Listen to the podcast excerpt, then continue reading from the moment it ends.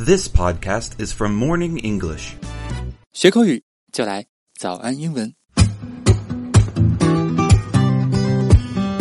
Hello, guys. Welcome back to another Morning English podcast. I'm Dave. 嘿大家好，我是木木，欢迎大家收听今天的早安英文。 You know, sometimes because our fans, I feel like we are number one at what we do. Does that make Does that make sense? Yes, Does that make me arrogant in a way? yes，、 就想太多了，觉得自己是最厉害的，对不对、Well, it does not necessarily mean you are arrogant. The meaning of the phrase number one means a person or thing that is the best and or the most important. Well, it kind of kind of makes me seem a bit arrogant, but I, I don't care. I really love our fans, so thank you all for listening. 对，刚刚呢，我们聊到我们口中经常说的这个 number one，不仅仅可以表示 number one 第一名，还可以表示用来表示最重要的某个人或某件事情。所以今天呢，就会和大家来分享一些和数字 one 有关的表达。那当然啦，这期节目的重点内容呢，都给大家整理成了中英文版本的笔记。那么大家在公众号搜索关注早安英文”，回复“救命”两个字就可以了。 So, as we said, the phrase number one describes some someone or something that is really important, or you know, someone who really admires themselves and calls themselves number one, like me. But if what if you said you must look after number one? I would think it would mean to think mainly about one person, which is yourself. 就是 looks out for number one，就是只关心自己，不管别人的事情，就非常有点自私，a little bit selfish. Yeah. An example for this is we do not want to elect a president who always looks out for number one.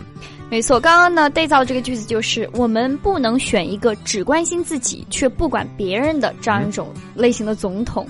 Okay, the next sentence we can make is she is always looking out for number one because she doesn't trust anyone. Exactly. 就她总是只考虑自己，只相信自己，因为她从来不相信任何人。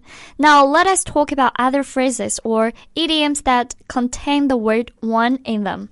第一个呢，我们要分享的和 one 有关的俚语就是 all in one breath. Said about something that has been spoken excitedly without pause，、就是我们中文里面说的这个一口气做什么事情。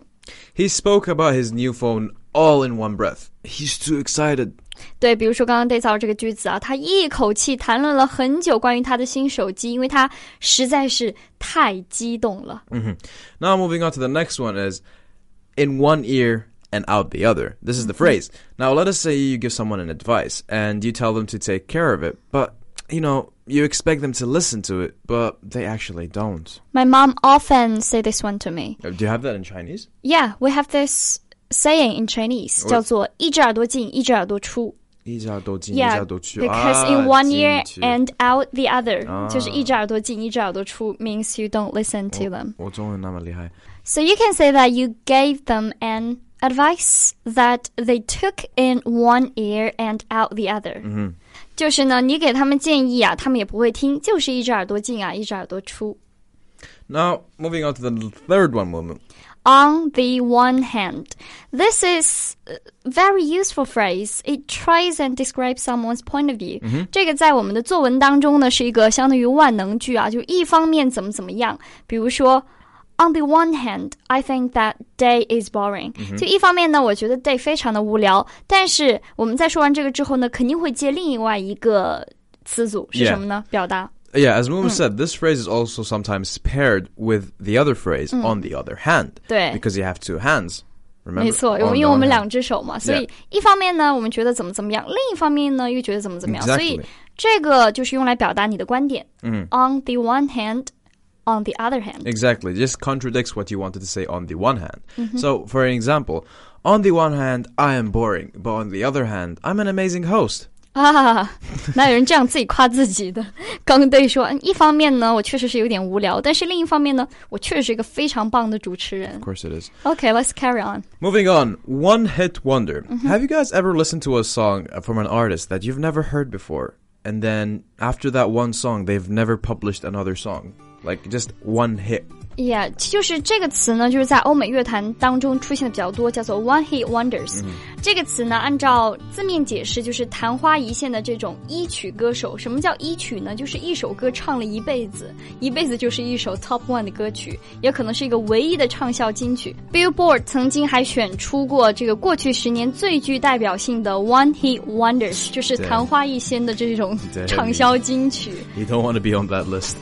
Okay, the next one, one in a 1000000 Mm-hmm. We always say the words unique and rare. Now we can replace it with the phrase one in a 1000000 Mm-hmm. What does it mean? So uh, it describes itself. It's one from one million. Like uh, this, this person or something is really unique that you only find it once from a million things or a million people.